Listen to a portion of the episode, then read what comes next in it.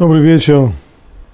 Продолжаем наши уроки по Хумашу, Хумаш Дворим, недельный раздел Торы Вайтханан, который целиком представляет собой завещание Муше новому поколению, которое выросло в Синайской пустыне.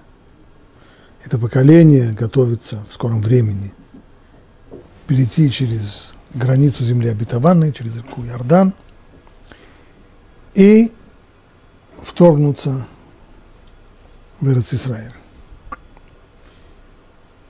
Муже знает, что он завершает здесь свой путь. Он вывел еврейский народ из Египта. Он принес Тору. Он на протяжении 40 лет учил Торе народ. И сейчас ему остается последнее – стараться убедить весь народ соблюдать законы Торы, хранить верность тому союзу, который был заключен на Синай. И вот Моше обращается здесь к народу и в который раз напоминает им события недавнего прошлого. Сход из Египта и Синайское откровение. Ибо спроси о временах прежних, что были до тебя. Со дня, когда сотворил Бог человека на земле, и от края небес до края небес. То есть, прежде всего, обратись к истории. Просмотри все исторические события со дня сотворения мира. И просмотри их не в каком-то одном регионе, а по всей земле. От края небес до края небес. Для чего? Чтобы выяснить один большой вопрос. Случалось ли что-нибудь подобное этому великому делу? Или слыхано ли подобное? Слышал ли народ город с Бога, говорящего из огня, как слышал ты, и остался в живых? Или пыталось ли божество взять себе народ из среды другого народа, знамениями, чудесами, войной, мощной рукой и занесенной десницей и великим страхом, подобно тому, как сделал для вас Господь Бог ваш в Египте, у тебя на глазах.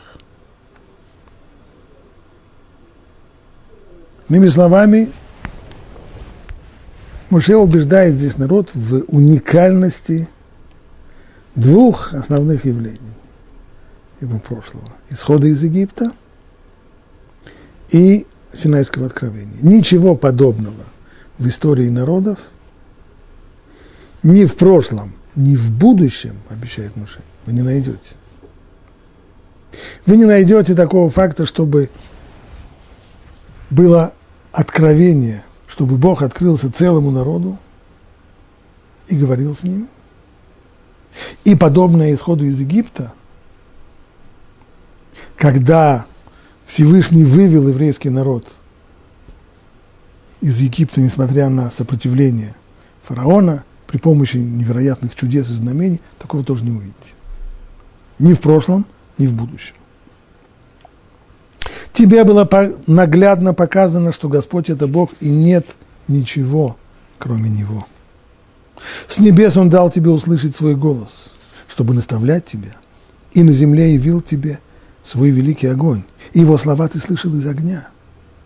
И все это потому, что Он любил твоих отцов и избрал их потомство после них, и вывел тебя своей великой силой из Египта чтобы изгнать от тебя народы, которые сильнее и многочисленнее тебя, чтобы привести тебя туда и отдать тебе их страну в наследие, как ныне. Познай же сегодня и внедри в свое сердце, что Господь есть Бог на небесах вверху, на земле внизу нет другого и соблюдай его законы и его заповеди, которые я повелеваю тебе сегодня, чтобы было хорошо тебе и твоим сыновьям после тебя, и чтобы продлились твои дни на земле, которую твой Бог отдает тебе на все времена. Вот этот отрывок из десяти стихов мы и постараемся изучить сегодня.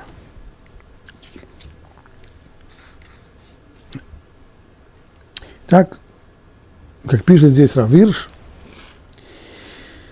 Ваше осознание Бога основано не на вере, а на знании. И это знание основано не на рассказе и не на логических выводах разума, при помощи дедукции. Ваше знание о Боге основывается на непосредственном восприятии того, что было тебе показано. На том, что весь народ одновременно видел своими глазами. Тебе было наглядно показано, и того, что ты видел своими глазами, достаточно для того, чтобы знать, что Бог, который открылся вам под этим именем, является единственным подлинным Богом, которого остальное человечество ищет и представляет себе в самых различных образах. Так, вот это вот очень важная деталь, которую подчеркивает Моше, это отличие Торы, отличие так сказать, иудаизма от всех остальных существующих в мире религий. Знакомые нам религии, по крайней мере, которые могут, с которыми можно сравнивать иудаизм, обычно в качестве отправной точки имеют человека, который рассказывает о том, что ему открылось божество, повелело ему так-то и так-то, и вот теперь он несет благую весть этого божества людям. Ну, самый простой пример, просто хрестоматийный, это пример возникновения ислама, когда Мухаммед, вернувшись в Мекку, рассказывает, что вот было ему такое видение, открылся ему архангел, и вот основы новой веры, которую он ему раскрыл. Ну и что происходит дальше? Ну а дальше всегда находятся люди, которых, если, по крайней мере, этот основатель религии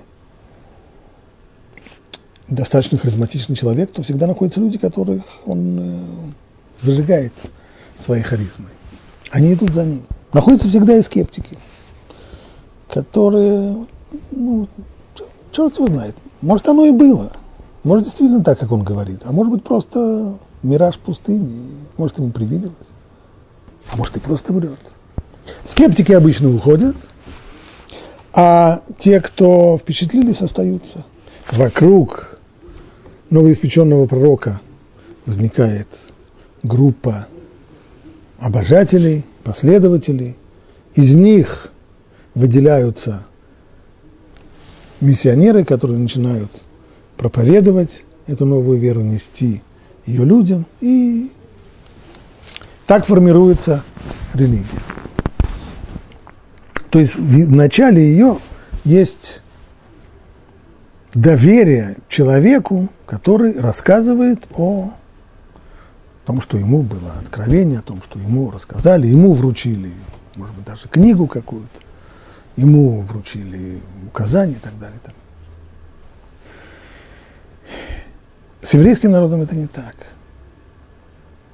Отношение его к Богу строится не на вере, а прежде всего качестве первого этажа. Не на доверии, а на знании. Знании о двух исторических фактах. Исход из Египта и Синайское откровение. И очень важно, что поколение, которому говорит Муше, об этом они знают не по рассказам и не по традиции. Сама по себе непрерывная традиция – это великая вещь. Но, но весь вопрос, с чего все начинается. Ведь после того, как какой-нибудь создатель религии явится людям и расскажет им о своем личном опыте, то от него в дальнейшем, от его учеников тоже потянется цепочка поколений, тоже будет традиция. Но она идет всего лишь от одного человека, которому либо кто-то поверил, а кто-то и не поверил. В случае как с Мухаммедом, те, которые не поверили – и с ними потом обошлись достаточно жестко.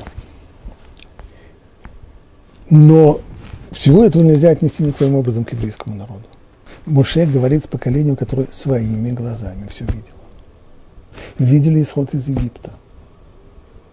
Видели, как невероятные совершенно бедствия обрушивались на страну фараонов одно за другим в точно указанный день и час, и уходили только по слову Моше – видели, как море рассеклось перед еврейским народом.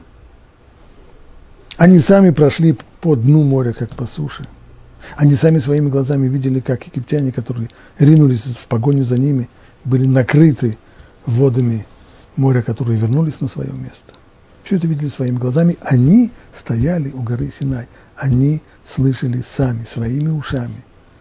Слова Бога, обращенные к ним, «Я, Господь Бог твой, который вывел тебя из Египта, не твоего прадедушку, тебя». Это вот мы свидетели, мы поколение. Всех чудес, которые были при исходе, на, при исходе из Египта, Всевышнему было мало.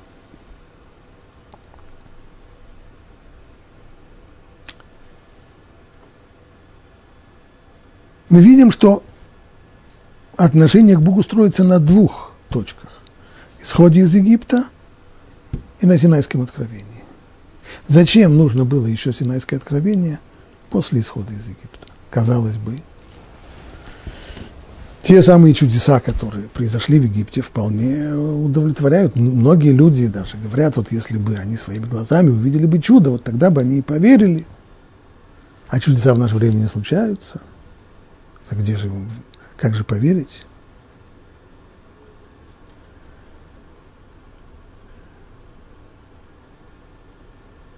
Но если мы посмотрим известные очень слова Рамбама – в восьмой главе законов об, о основах Торы, он пишет так.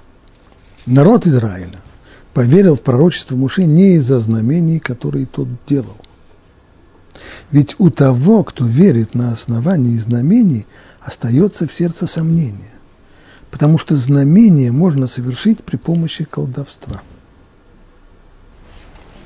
Иными словами, Рамбам говорит, что чудо эта вещь, конечно, впечатляющая,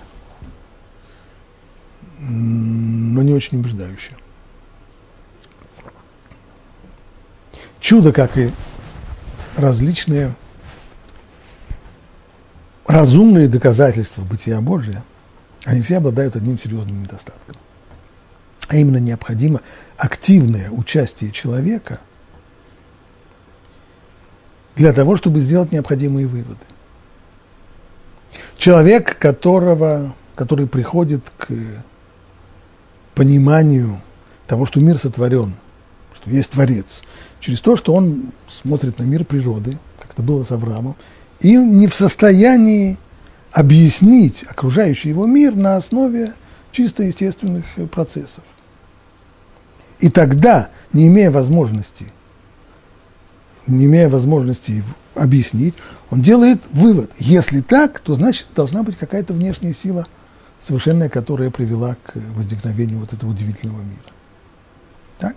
То есть Бог является для него э, решением уравнения, которое он сам решить не мог, если вывести Бога за, за скобки. А вот если допустить его, тогда все строится.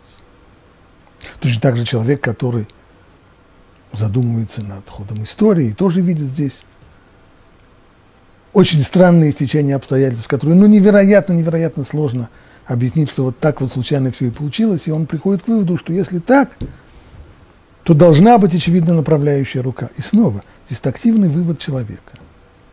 А то же самое с чудесами. Чудо само по себе никого не может убедить, за исключением тех, которые готовы быть убежденными. Ведь как это происходит? Человек видит своими глазами какое-то из ряда вон выходящее событие. Он пытается объяснить его рационально. И у него это не получается. И только после того, как он пытается, и у него это не выходит, тогда он предполагает, ну если так, то очевидно это, очевидно перед нами чудо. Как это было с э, в Египте как раз с э, советниками фараона, с его чародеями, которые на первых порах пытались э, состязаться с Моше. И каждый раз, когда он, когда Моше являл какое-нибудь очередное знамение и чудо, то те самые чародеи и советники фараона говорили ему, это не страшно, это, это у нас тоже на втором курсе учат такие вещи, мы сами такие можем сделать. И вот только когда дошло до определенной стадии, когда они попытались имитировать то же самое, что сделал муж, и у них ничего не получилось, вот тогда они сказали «Эцбейлокиму» – «О, вот это перст Божий». То есть пока я могу что-то объяснить рационально, объяснить. а вот когда не получается, тогда это перст Божий. Но дело в том, что для того, чтобы сделать такой вывод, нужно хотеть его сделать. Если человек не хочет, если он очень не заинтересован делать такой вывод, то он его не сделает. Он либо будет объяснять все самыми невероятными, подчас смехотворными объяснениями. Либо вообще скажет, что а, а почему это нужно объяснять? Ну вот, вот так вот и что. Или просто не заметит. В качестве теста каждый может представить себе следующую картину. Вы заходите домой, открываете дверь, и вдруг смотрите на потолок и видите, что на потолке следы грязных сапог. Кто-то наследил на белом, чисто выбеленном потолке грязными сапогами. Теперь вопрос к вам. Что здесь произошло? Каким образом следы грязных сапог оказались на потолке? И проверьте, какие сказать, гипотезы, какие объяснения вы даете одно за другим для того, чтобы вот объяснить подобные странные явления. И так в любом случае, и так с любым, чудом. Если человек не захочет делать нужный вывод, он его никогда не сделает. Доказательством нам тому служит очень интересное место в Талмуде, которое рассказывает о пророке Ильяу, Пророк Ильяу жил в эпоху разделения царств, когда в северном Израильском царстве начало распространяться среди правящих кругов идолопоклонство, канонейские культы, Бааля, Аштарты. При дворе царицы Изавель были так называемые пророки Бааля – жрицы, они распространяли среди придворных и верхушки народа этот свой культ. И вот тогда пророк Ильяу по указанию свыше решил на, прилюдно на глазах у всех людей доказать ложность вот этого вот, этой религии, этого культа Бала. Он предложил в присутствии царя провести своеобразный турнир. Условия были следующие. Он, Ильяу, представляет Тору и вызывает на турнир четыре сотни пророков и жрецов Баала, хананейского финикийского божества. Условия турнира такие. Каждая из сторон должна зарезать жертвенное животное, сложить поленницу из дров, но не зажигать огня, положить жертвенное животное на эту поленницу, а затем воззвать к Богу, чтобы тот спустил огонь с небес и зажег вот эту самую поленницу, тем самым приняв жертвоприношение. Вот такие условия.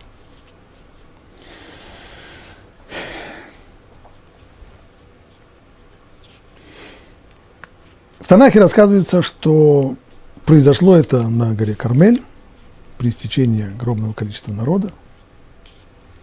До полудня жрецы Баала призывали свое божество, чтобы он спустил огонь с небес, но ничего не получилось. Илья уже ближе к полудню начал издеваться над ними. Так, говорит, им вы кричите громче, потому что, может быть, он заснул, может быть, он вообще в, отлучился, он, ну, может, у него поездка какая или дела, так надо же. Ну, наконец, уже после полудня, когда иссякла всякая надежда, жрецы Бала что-нибудь сумеют сделать, тогда Ильяу попросил теперь уже его очередь. Он обратился к Богу с очень короткой молитвой. Анени Ашем, Анени ответь мне, Боже, ответь. И тут же раздался гром, молния, огонь с небес, зажигается поленница, народ, падая ниц, кричит Ашему Элуким, Ашем он Бог.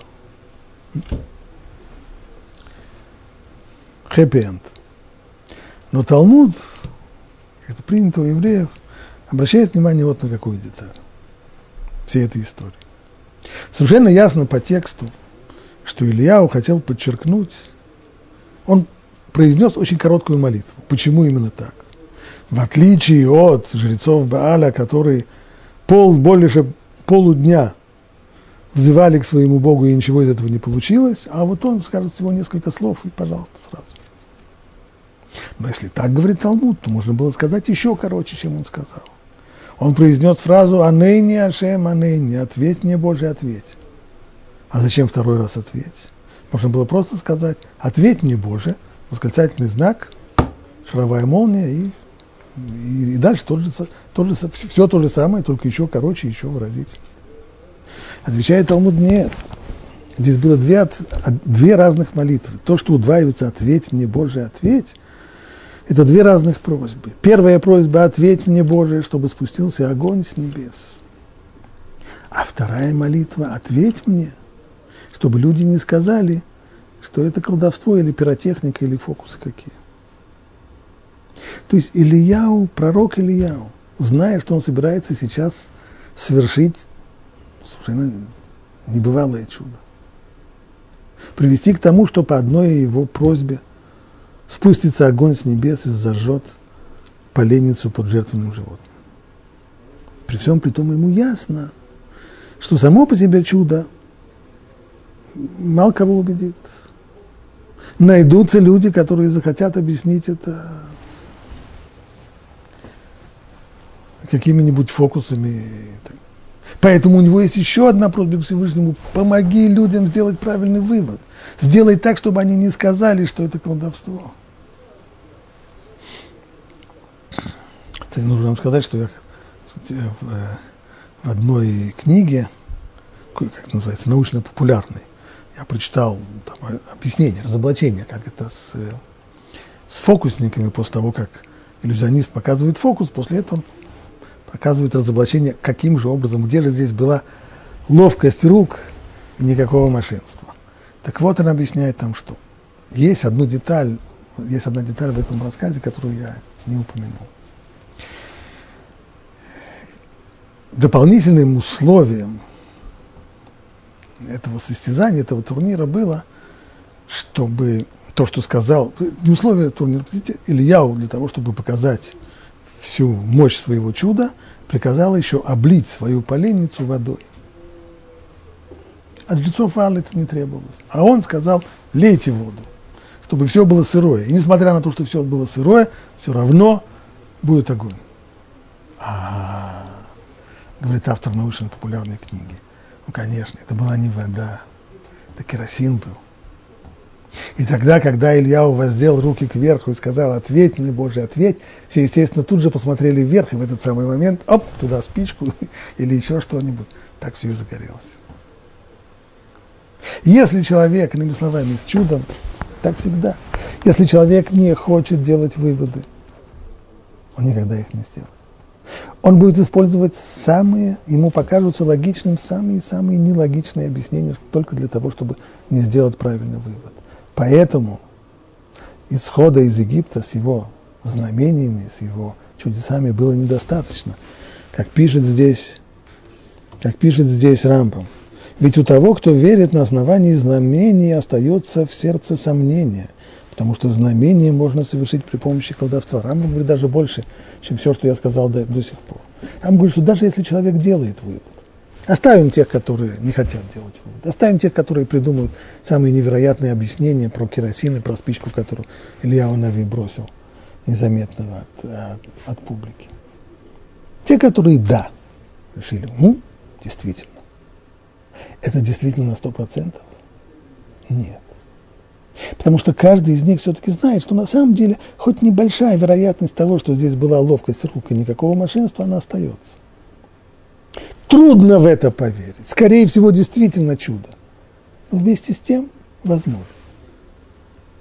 И такой веры недостаточно, потому что такая вера хороша только когда в жизни все идет хорошо, когда все гладко.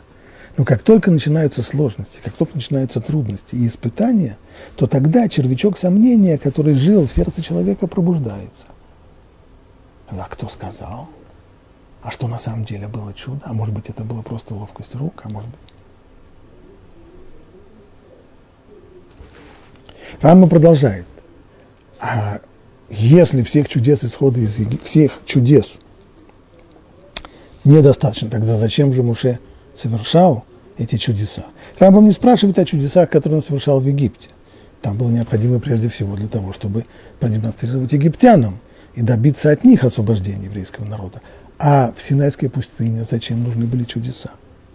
Продолжает Рамбам, а все чудеса, которые Моше явил в пустыне, были сделаны по необходимости, но не для того, чтобы доказать, что он пророк. Нужно было уничтожить египтян, так он рассек море и утопил их в нем. Когда нуждались в пище, спустил ман. Когда мы жаждали, добыл воду из камня. Когда против него восстало сообщество Короха, их поглотила земля. И так все остальные чудеса. То есть решение конкретных проблем логистики и, и управления народом. А когда же народ поверил в Моше?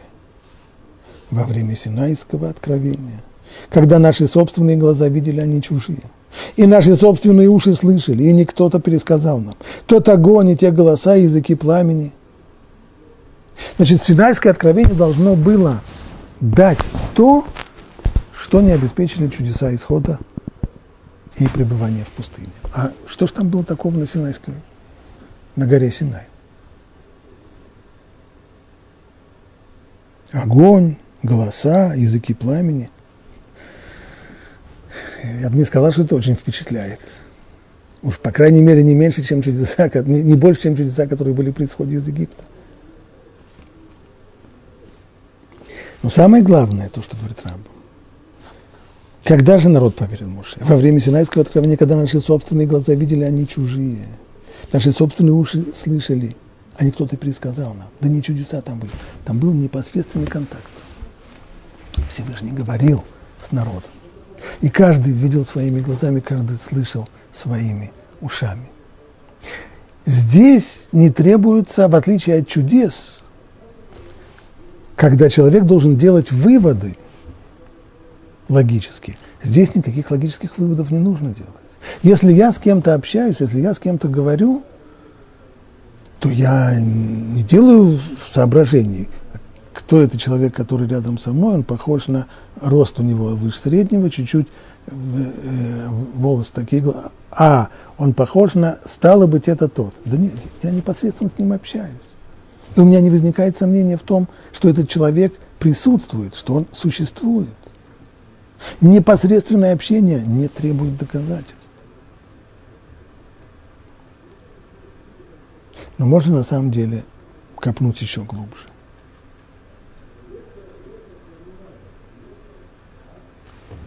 Во-первых, в действительности, может быть, если мы вернемся к, к тому отрывку, к тексту, еще раз прочитаем его, то обратим внимание – на два факта. Тебе было наглядно показано, что Господь – это Бог, и нет ничего, кроме Него. Наглядно показано, это хорошо по-русски сказано, но это литературный русский язык, а в оригинале здесь сказано ужасное корявое словосочетание. Ата хар это надат. Тебе было показано знать. Как это так показано знать? Если мне что-то показано, это чтобы я увидел. Либо, может быть, показано для того, чтобы я узнал. Но что значит тебе было показано знать? Это раз. Второй вопрос. То, что Рамбам упомянул огонь, это не случайно, потому что и в тексте здесь. Слышал ли ты, слышал ли народ голос Бога, говорящего из огня? Раз. Дальше.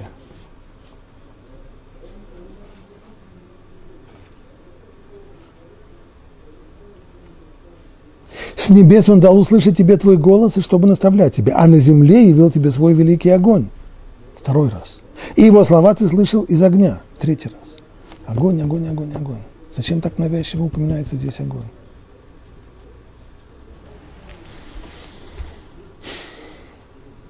Начнем разбираться.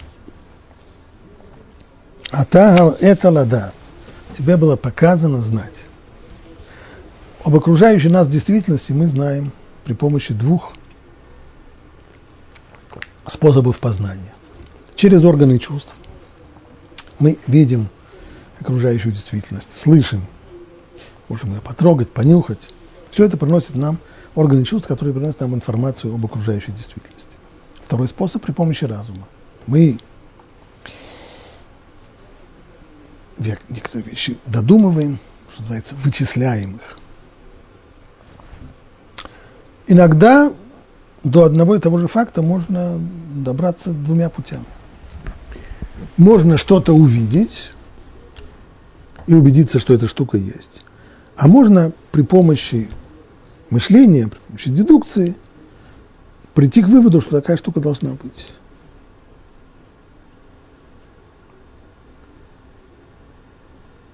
Пример. Если при помощи органов чувств я воспринимаю непосредственно действительность, но у них есть один серьезный недостаток. А именно знание, которое приносят мне органы чувств, поверхностное. Вот я вижу людей вокруг себя, очень хорошо. А что будет, если эти люди войдут в другую комнату и закроют за собой дверь? Я их не вижу. Что с нами, с ними там происходит, я при помощи органов чувств, при помощи зрения знать не могу. Даже не могу знать, есть ли они там за дверью или нет. Я их не вижу. А вот для нашего разума закрытая дверь не помеха.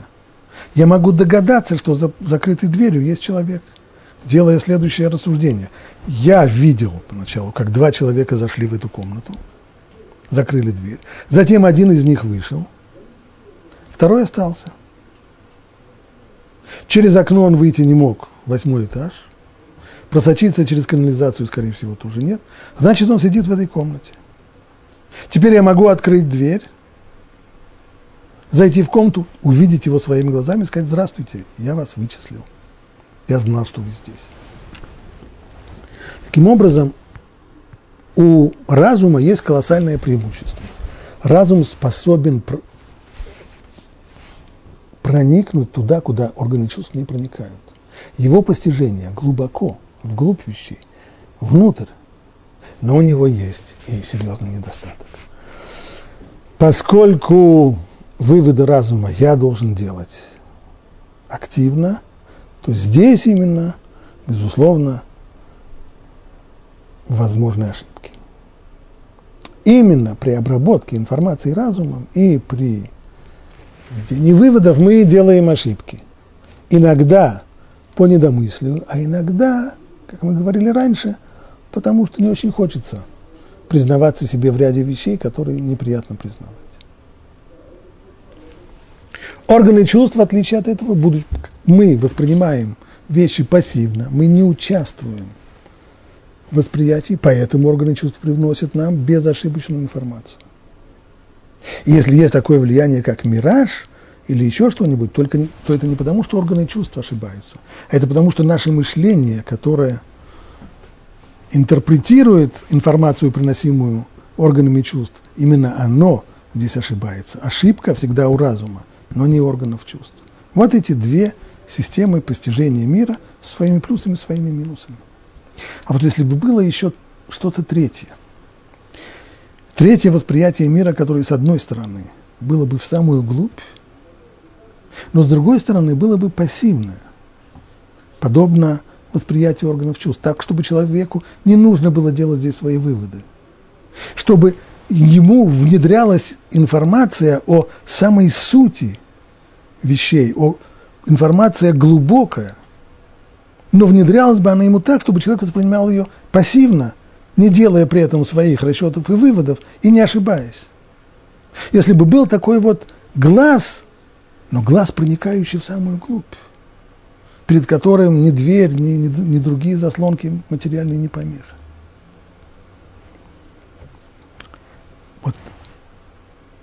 такое уникальное явление, оно, существо, оно существует, точнее, существовало. Это пророческое восприятие. С тех пор, как храм разрушен, пророчества нет. Но когда оно, но пока оно существовало, оно представляло собой именно вот такое. Прежде всего, это было пассивное восприятие. Пророк не постигал активно, что бы то ни было, ни при помощи своего разума, ни при помощи каких бы то ни было других способов постижения. Информацию он воспринимал пассивно. Более того, большинство пророков даже впадали в транс, такой в пророческую дрему в тот момент, когда они воспринимали пророческое видение. То есть, будучи совершенно-совершенно пассивными.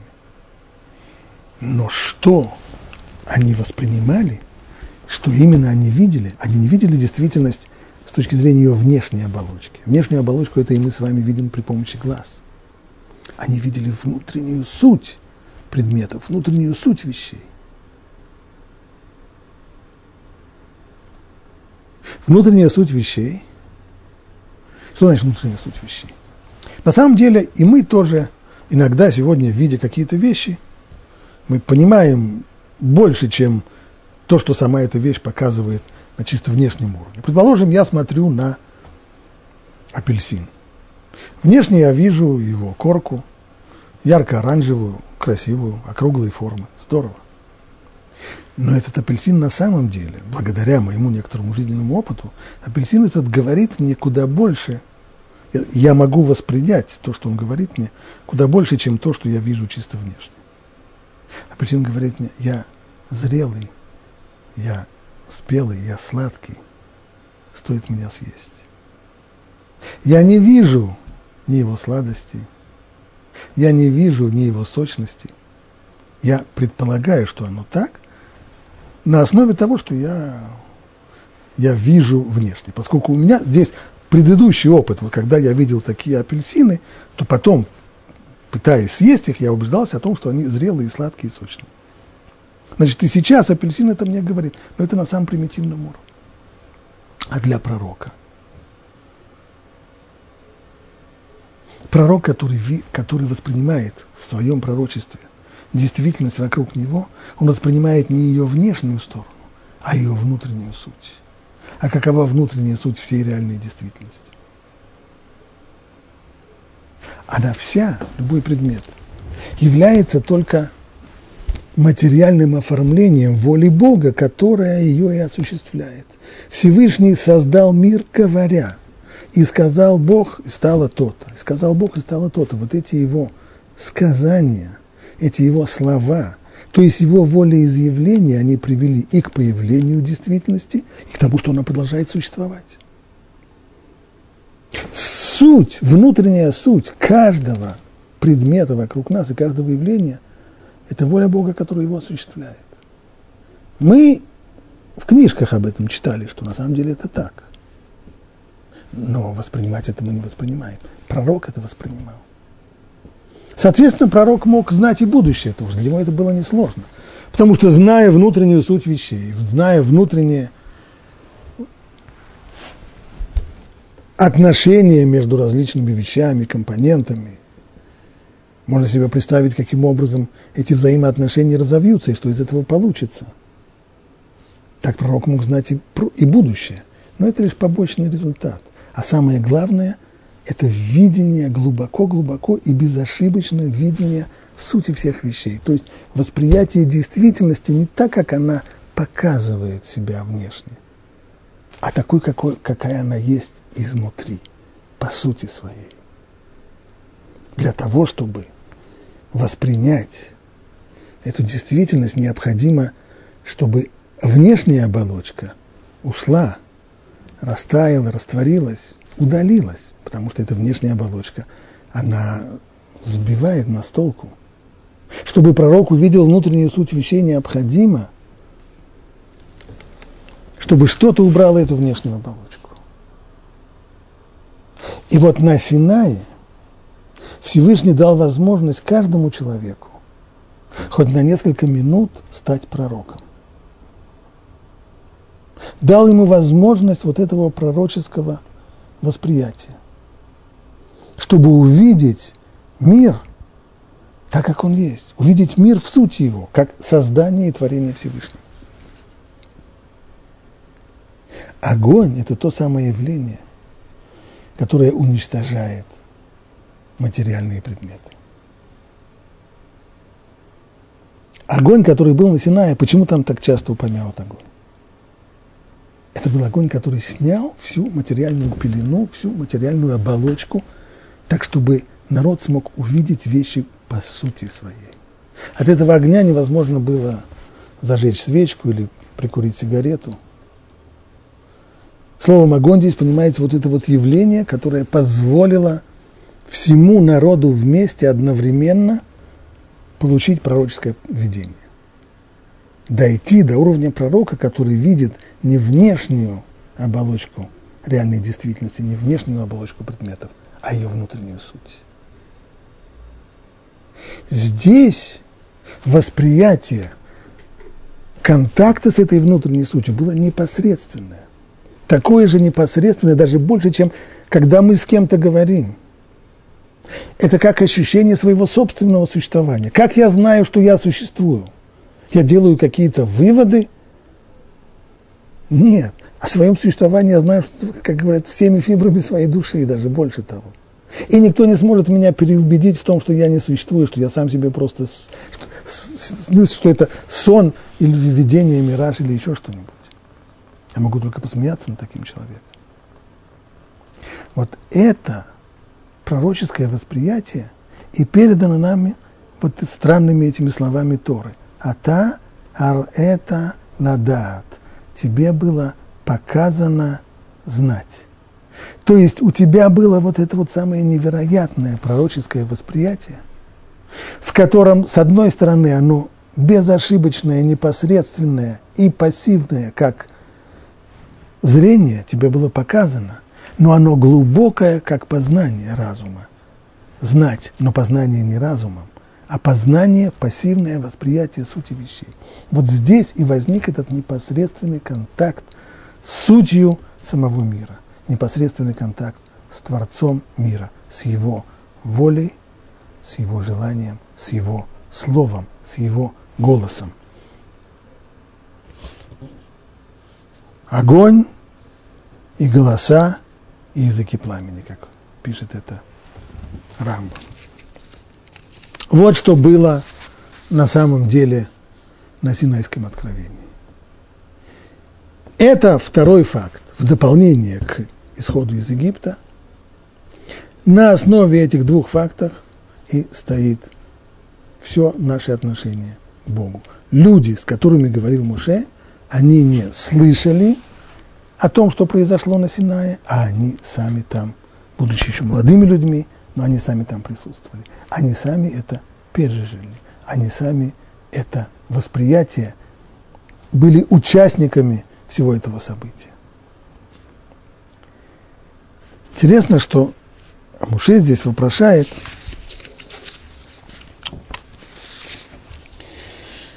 «Ибо спроси о временах прежних, что были до тебя, со дня, когда сотворил Бог человека на земле, и от края небес до края небес.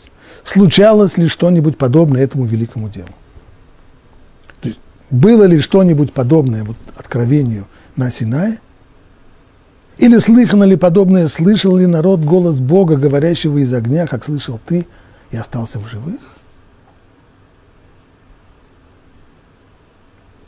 Интересно, что Муше подчеркивает, случалось ли что-нибудь подобное этому великому делу, или слыхано что-нибудь подобное? Риторический вопрос. Ответ, конечно, нет. Это он знает. Стало быть, не только что ничего подобного не было – но не было даже слыхано. И не было слыхано до сих пор. И он говорит, от со дня, когда сотворил Бог человека на земле, и от края небес до края небес. Такого ты никогда не слышал до сих пор и не услышишь в дальнейшем. То есть здесь есть обещание уникальности не только самого Синайского откровения, но и рассказа о нем. То есть при всем при том мифотворчестве, которое существует в истории, при всем невероятном количестве мифов, сказок и историй, которые люди постоянно, постоянно выдумывают и воображают. Будет много-много рассказов, но не будет такого рассказа. Никто никогда не придумает, что какой-нибудь другой народ целиком, вместе, одновременно слышал голос Бога, который к нему был обращен. Придет Мухаммед и расскажет, что когда он был один в пустыне, ему явился архангел и сказал. Придет кто-то и расскажет, что ему вручили книгу мормонов. Придет кто-то, но никто никогда не придумывает, не повторит такого рассказа, что народ целиком, все вместе, одновременно слышали бы голос Бога, который был обращен к ним из огня, как подчеркивается так как мы объяснили, что этот огонь означал. Такого не будет. И действительно, это мы знаем, что во всей истории ничего подобного не было придумано. Вопрос только, откуда Муше об этом знал, и как он мог предвидеть, что никогда ничего подобного, ни, ни, подобного подобной истории, подобного, подобного утверждения никогда не будет высказано.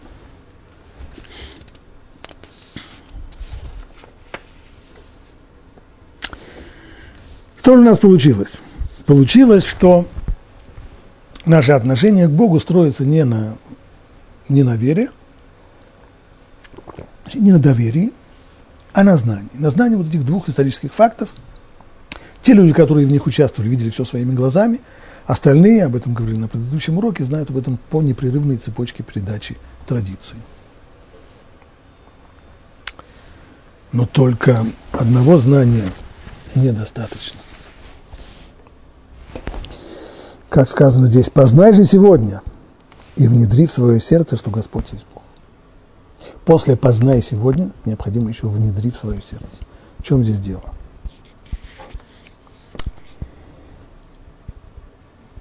Штука в том, что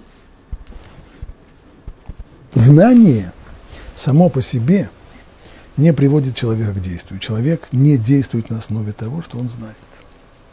На первый взгляд это кажется довольно странным утверждением. Пожалуйста, представим себе, что мы сидим э, в каком-то месте, ну, приятное место, беседуем, все хорошо. Вдруг забегает человек, ужасно запыхавшийся, взволнованный, говорит, господа, я только что получил сообщение о том, что наше здание заминировано, в него заложена бомба, необходимо освободить помещение моментально. Мы, конечно, все встаем, устраиваем легкую давку в проходе, но все ли мы встаем? И вдруг, давясь в проходе, мы замечаем, что один человек остается сидеть на том же месте. А почему он не бежит к выходу? Оказывается, этот человек, который давным-давно пришел к выводу, что, да, может быть, он тяжело, очень тяжело болен и безнадежно болен, испытывает страдания – а сил покончить с собой у него нет. Но жизнь ему не мила давным-давно. Он возненавидел жизнь. И сейчас он вдруг решает, что это замечательное решение его вопроса. Если сейчас рванет, ну, слава Богу. Не нужно делать никаких усилий. И он остается сидеть. Мы убегаем, а он сидит. Он знает точно то же, что знаем мы. Он знает, он знает, что человек, который заслуживает доверия, сообщил нам, что в здании заложена бомба. Он знает, что она может взорваться. Мы уходим, а он остается. Стало быть, знание не определяет образ действия человека. Его определяют совершенно другие вещи.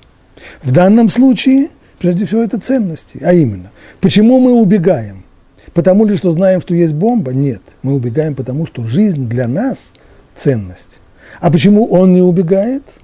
Потому что он не знает, что есть бомба? Нет, он знает, что есть бомба. Но жизнь для него не ценность, а желание избавиться от жизни велико. Стало быть, человеком руководят не знания. Знание – это вещь, которая, знание там, а человек здесь. Человеком руководят ценности, его чувства, отношение к знанию. Поэтому, может быть, человек, как писал замечательная фраза Альбер Камю, он писал о, об осознании неизбежности смерти. Пишет он так. Существует разрыв между воображаемым знанием и знанием реальным. Разлыв, благодаря которому люди спокойно уживаются с идеями, способными перевернуть всю жизнь, если бы они пережили их во всей истинности. Он говорит здесь о знании о смерти. Да, большинство людей знает, что они в один прекрасный день умрут, но они не пережили это, это знание. Это знание осталось для них воображаемым знанием, нереальным, непережитым. Поэтому это знание не переворачивает их жизнь. Они живут, э, как будто бы собираются прожить здесь еще пару-тройку тысяч лет, как минимум. Но если бы человек пережил это знание, то жизнь бы его видела, выглядела по-другому совершенно. То же самое со знанием о Боге. Человек в состоянии может знать о существовании Бога, он уверен, убежден в том, что мир создан и есть Творец, но в жизни его это никак не проявляется. Он продолжает жить точно такой же жизнью, какой живут миллион людей, которые вовсе не уверены, что есть Творец. Ибо знание его осталось воображаемым, теоретическим. Оно не внедрилось в его сердце, оно не стало частью его личности. Как об этом писал еще до Камю в XIX веке Равирш в своей книге Хурев, тоже относится к самой высокой из всех идей, к идее Бога. Если ты постиг ее только своим рассудком и хранишь ее только в памяти, если в твоей душе и в твоем сердце не укоренилось убеждение, что Господь есть Бог, если ты не ощущаешь всеми фибрами своей души, что Бог твой господин, если эта возвышенная идея получила права гражданства только в твоей голове, то даже это важнейшее из всех мыслей не внесет ничего в твою жизнь. Поэтому Тора и говорит, познай сегодня, это только первое, первый шаг, и внедри себе в сердце. Необходимо это знание, воображаемое, как говорит Камю, теоретическое, холодное само по себе, внедрить его в сердце, и тогда человек начнет жить по-другому. И тогда его практическая жизнь, тогда в практической жизни он будет верен тому, что он знает. Мы часто говорим, ну вот как же человек, он же верит в Бога, а как же он позволяет себе так поступать? На самом деле, как, как говорил Рабисуэль Салантер, эта фраза нонсенс. Точно так же, как сказать, вот э, Реувен знает, что нельзя так поступать, а Шимон, то есть другой человек, так поступает. Ну, какая связь? Он знает. Вот точно так же с одним человеком. То, что он знает, никоим образом не определяет то, как он поступает. Ибо поступки человека, его деятельная жизнь приводится в действие совершенно другими центрами, центрами эмоциональными больше, вопросами о ценности, о желании, о воле. Стало быть, необходимо привести к состоянию, в котором человек будет верить в то, что он знает. Недостаточно знать, необходимо еще и быть, верить в то, что ты знаешь, и быть верным. Или, как называется это Тора, внедрить в сердце. Вопрос, это все понятно. Теперь вопрос как.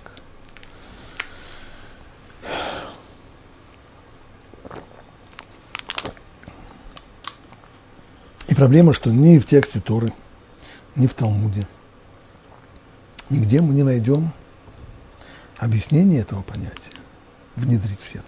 Каким образом? Вроде бы эта вещь, очевидно, воспринимается настолько очевидной и простой, что даже не нужно это объяснять. Ну, как бы очень просто. То, что знаешь, надо внедрить в сердце. А как?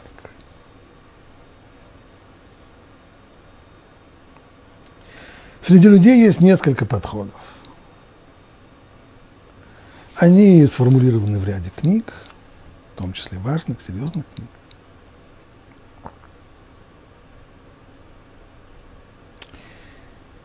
Я бы выделил здесь три подхода к этой центральной, на самом деле, проблеме человеческой жизни. Как перейти от знания, от знания, как говорит Камил, от знания воображаемого к знанию реальному,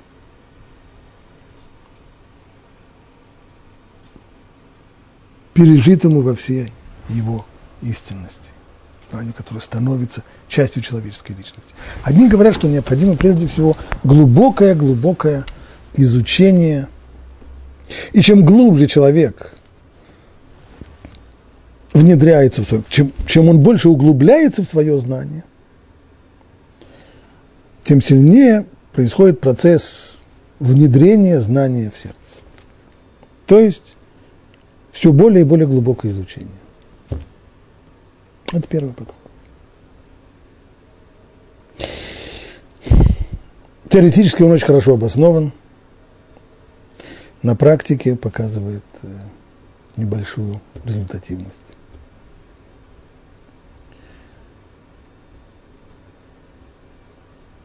Второй подход – это внедрение в сердце по принципу, который используется сегодня в рекламе. Это не значит, что взят этот принцип из рекламы, он был сформулирован задолго до того, как начали вообще пользоваться рекламой, а идея – Идея в следующем. Это внедрение в подсознание, минуя сознание, в отличие от первого метода, который говорил о сознательном, все более и более глубоком изучении.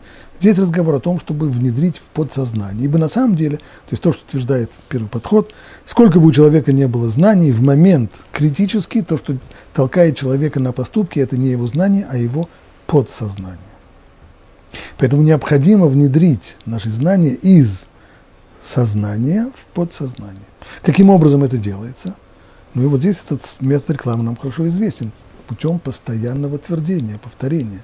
Когда человек, в особенности находясь в состоянии эмоционального напряжения, если он будет повторять эти истины больше и больше и больше и больше и больше, при многократном повторении они постепенно-постепенно внедряются подсознание и таким образом становятся частью человеческой личности, влияя на наши поступки. Это второй подход. Наконец, третий подход. Я постараюсь его объяснить на, на примере. Предположим, некий человек мечтает жениться, и он обращается к, к профессиональному свату в контору. И когда сват получает э, его э, пожелание, что бы он хотел найти в искомой девушке – то, немножко порывшись в своей базе данных, он довольно быстро находит то, что нужно, и вот он дает молодому человеку распечатку из базы данных с фотографией девушки и со всеми ее анкетными данными. Парень смотрит на этот листик и не верит своим глазам. Это все, вот девушка его мечты, все то, что он хотел. Все его пожелания, которые он высказал, все его мечты, они здесь зафиксированы, она отвечает всем критериям, которые он мог только подумать. Ну и что же? Есть у него же отношение к этой девушке? Конечно, нет. Хотя она отвечает, разумом он поднимает, что это девушка его мечты, что, что безусловно, это то, что он искал. Но никакого чувства по отношению к ней у него еще нет. Да и не будет до тех пор, пока он с ней не встретится. И вот тогда оно только может возникнуть. Необходим непосредственный и живой контакт. Без него, без этого живого контакта, знание в сердце не пройдет, не внедрится в сердце.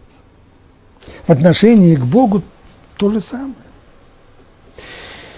Будучи уверенным, разум своим понимаю, в существовании Бога, человек может продолжать жить, как будто Бога нет, пока не начнет – непосредственный контакт с ним. Каким образом этот контакт настраивается? Прежде всего, выполняя волю Бога, соблюдая Его законы.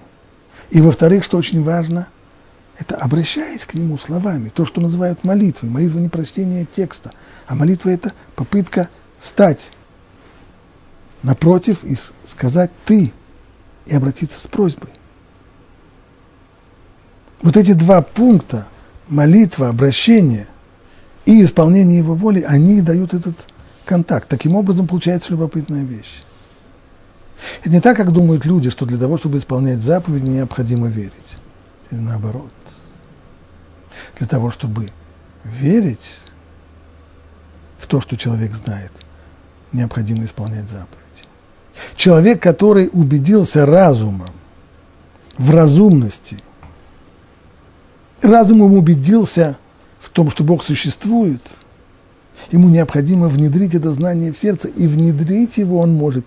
Иными словами, каким образом сделать так, чтобы человек начал верить в то, что он знает, и был верным своему знанию, прежде всего через исполнение заповедей. Исполнение, которое поначалу имеет чисто разумное обоснование. Я понимаю, что есть Бог, не могу сказать, что мне хочется исполнять Его заповеди, честно говоря, не очень. Но исполняя Его заповеди и делая это как следует, ответственно, и обращаясь к Нему в молитве на «ты», мы в состоянии наладить вот этот самый контакт. А контакт способен внедрить знания из нашего разума в сердце. Расстояние между ними, между разумом и между сердцем – пропасть. И ширина ее больше, чем расстояние от Земли до Луны, безусловно. И преодоление этого расстояния, преодоление этой пропасти является самой важной задачей человека в жизни.